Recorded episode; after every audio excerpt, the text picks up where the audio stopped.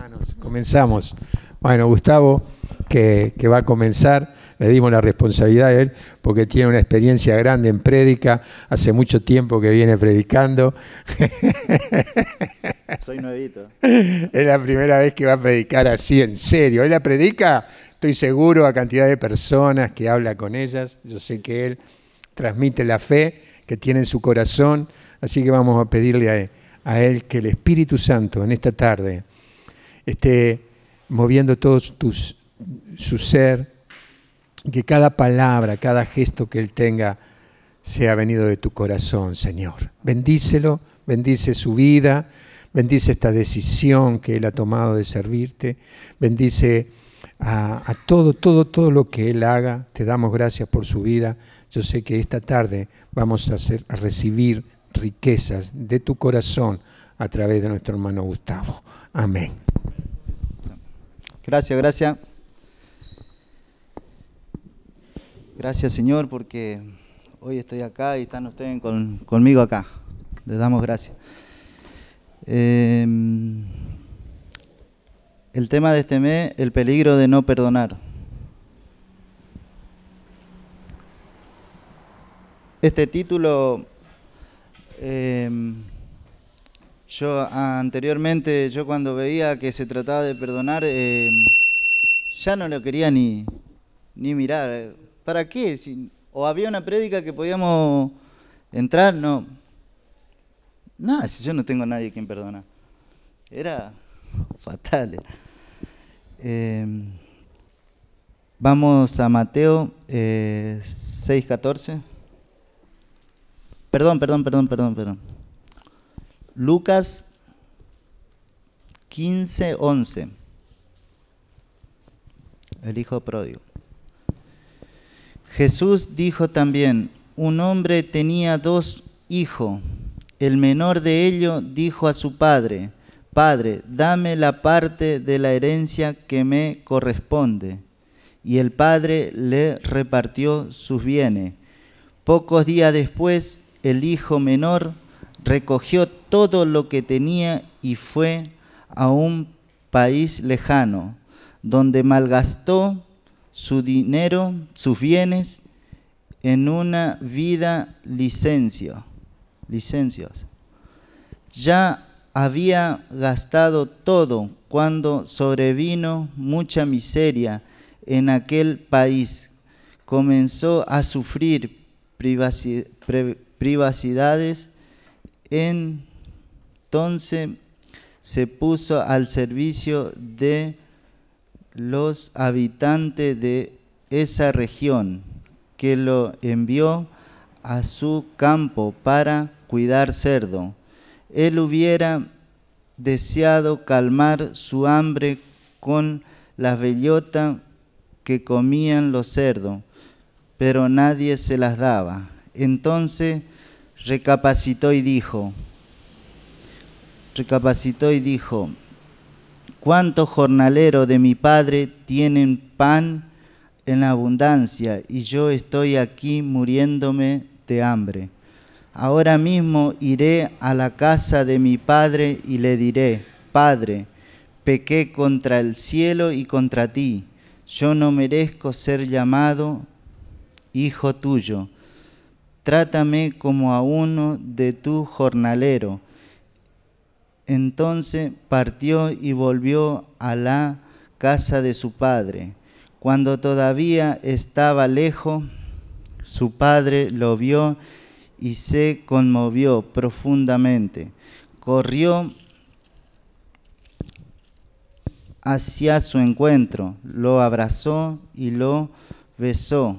El joven le dijo, Padre, pequé contra el cielo y contra ti, no merezco ser llamado hijo tuyo. Pero el Padre dijo a sus servidores, traigan enseguida la mejor ropa y vístanlo. Póngale anillo en los dedos y sandalias en los pies. Traigan el ternero engordado y mátenlo. Comamos y festejemos porque mi hijo estaba muerto y ha vuelto a la vida. Estaba perdido y fue encontrado. Y comenzó la fiesta. Palabra del Señor.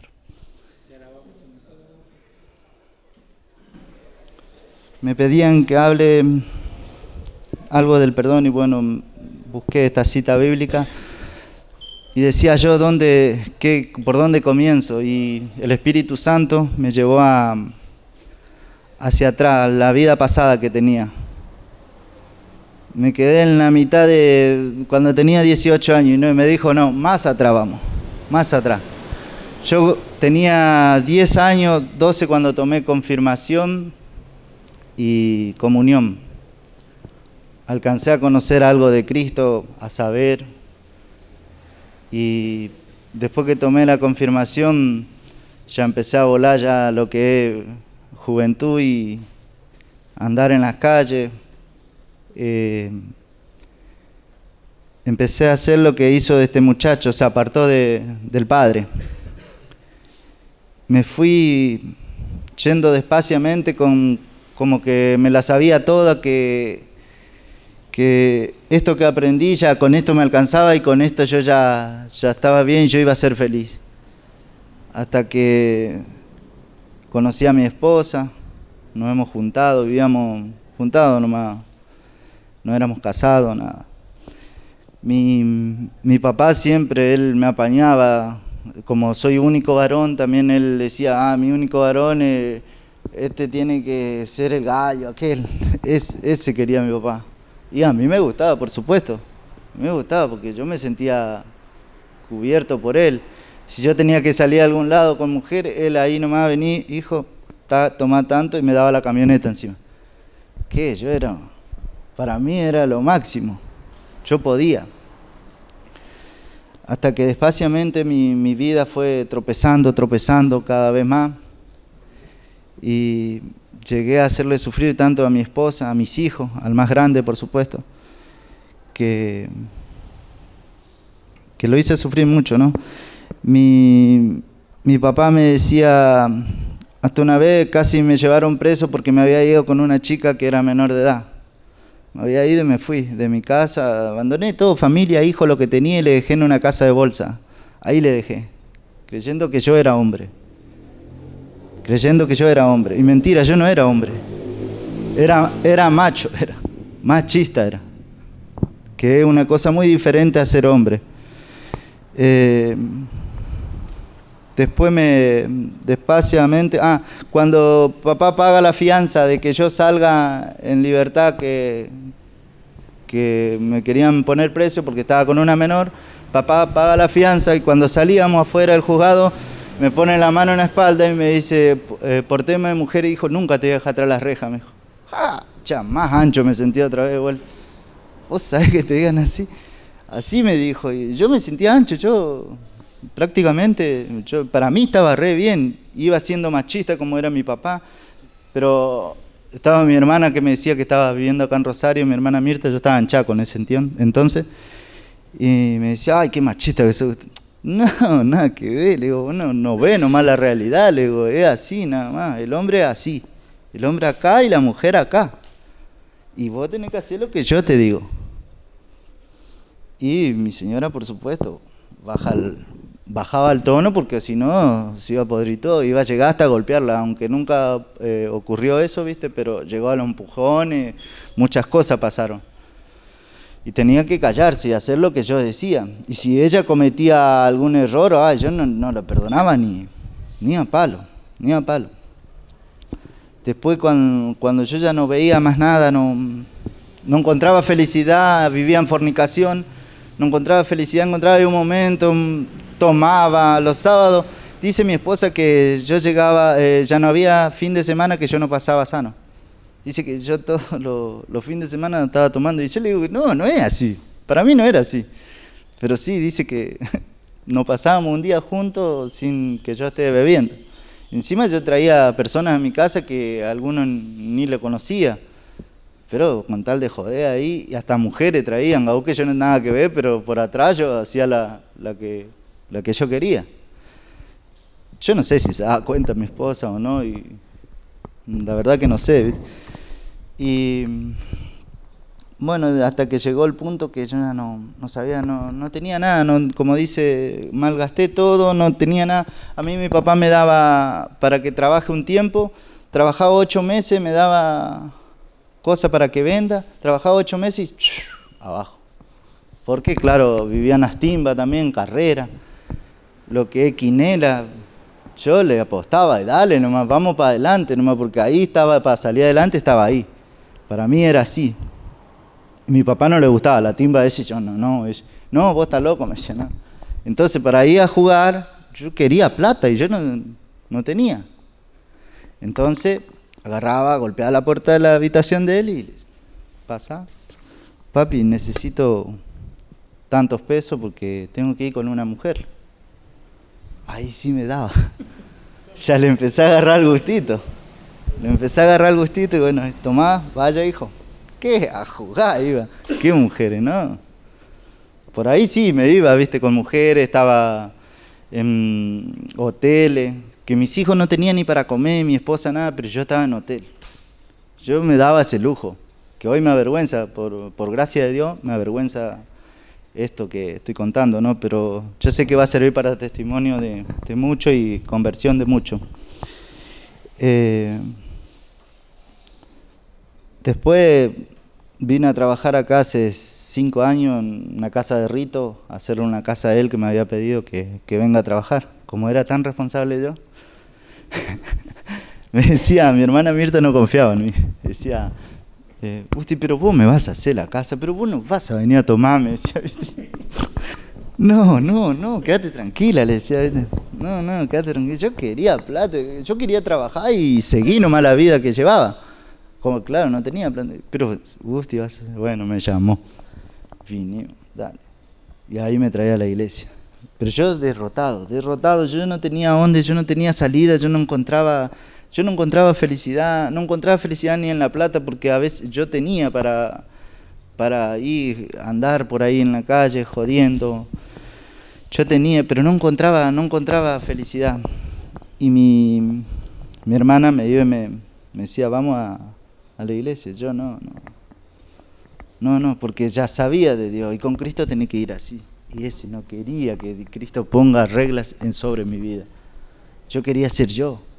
Yo, yo, yo vivía mucho el yo. Yo, a mí nomás me lastimaban. Yo no quería. Por ahí encontraba con Rito, eh, teníamos así agarrones. Eh, no, vos te dejas manejar mucho por tu señora. No, el hombre no es así, no es así. Tenía mucho y que hoy me perdone mi cuñado que está ahí. Y teníamos, no, tenía que ser, todos ustedes tenían que ser como yo. Así tienen que ser, así. Para mí era así.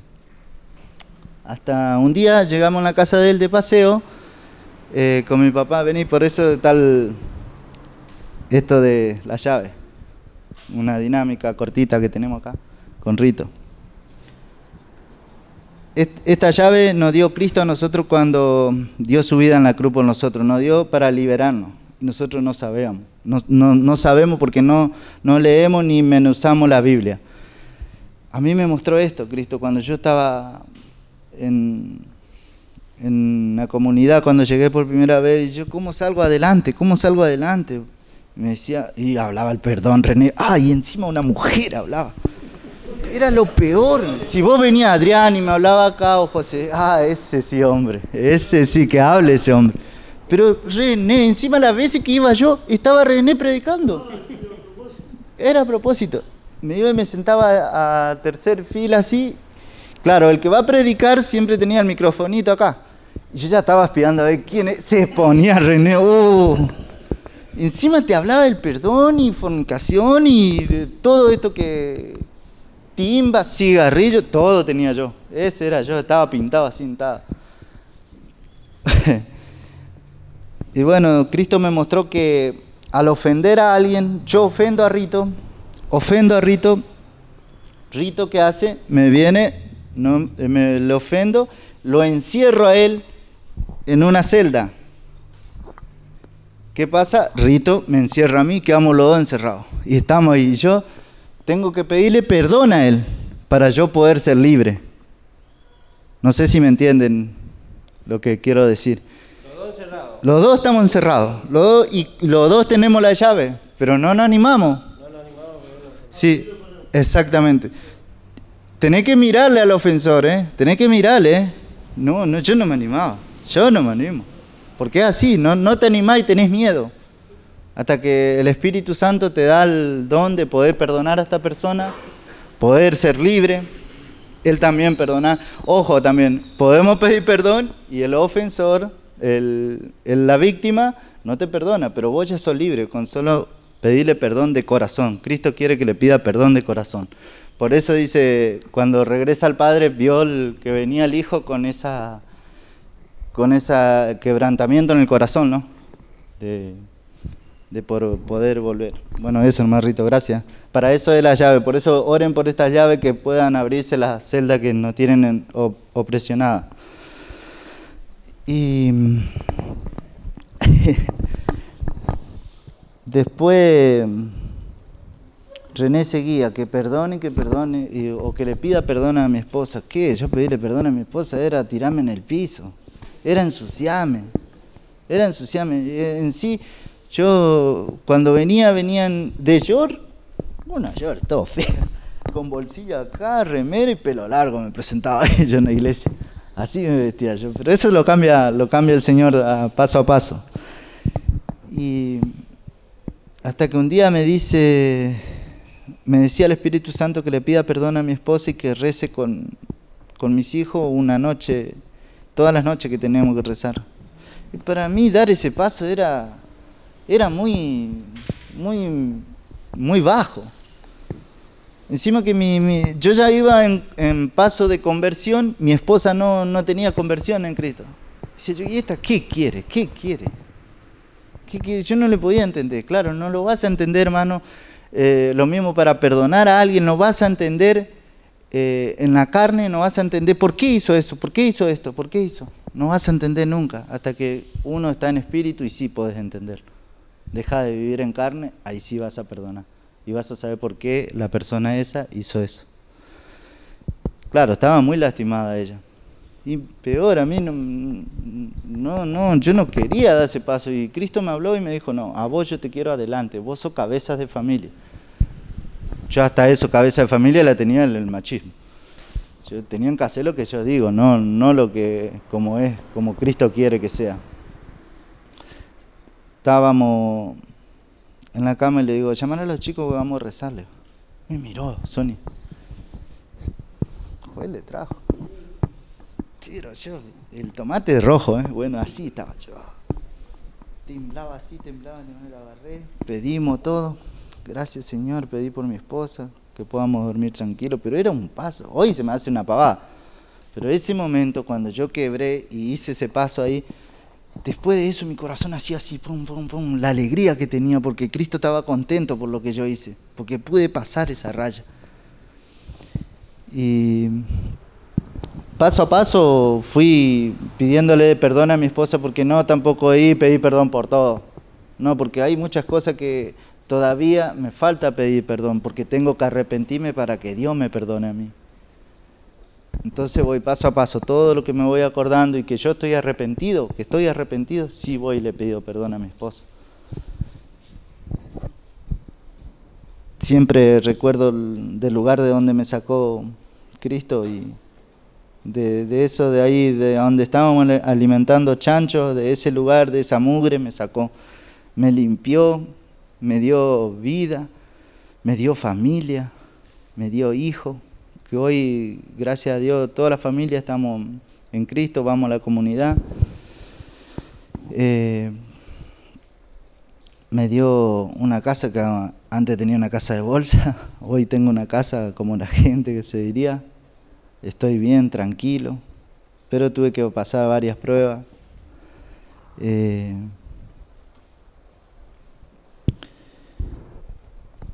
poder eh, decirle a mi papá que que yo ya no soy más el mismo. Cuando me fui la otra vez le digo, papá, papá, le digo, ya me tengo ¿Qué, ¿qué? ¿Ya te va? Me dice, sí, papi, porque necesito estar con, mi comunidad, le digo, y, yo acá me, despacito vas, vas mordiendo más carne, más carne, y te das cuenta. Entonces le digo, y yo no estoy bien acá, me hace daño, le digo. Me dice, pero hijo, ¿por qué me decís eso? Me dice, si nosotros éramos compañeros, ¿te acordás? Me dice, ¿por qué no querés estar conmigo? Me dice, pero obviamente él no lo entiende hoy, no lo entiende. Y bueno, aún, eh, Dios lo podrá mostrar el día mañana y, y que su corazón esté en Cristo. Siempre pido por él.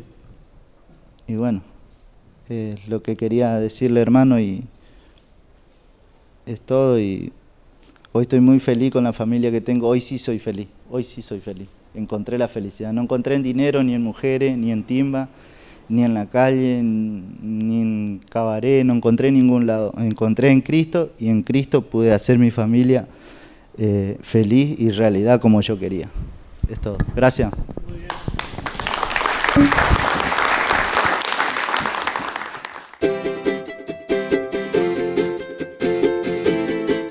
Gracias por acompañarnos. El grupo de oración al tercer día te está esperando para compartir y crecer cada día más en el amor de Cristo Jesús. Podés encontrarnos en la web www.altercerdia.org, en Facebook como Grupo al Tercer Día, en Twitter e Instagram arroba al tercer día y podés ver todos nuestros videos en YouTube en el canal Al Tercer Día OK.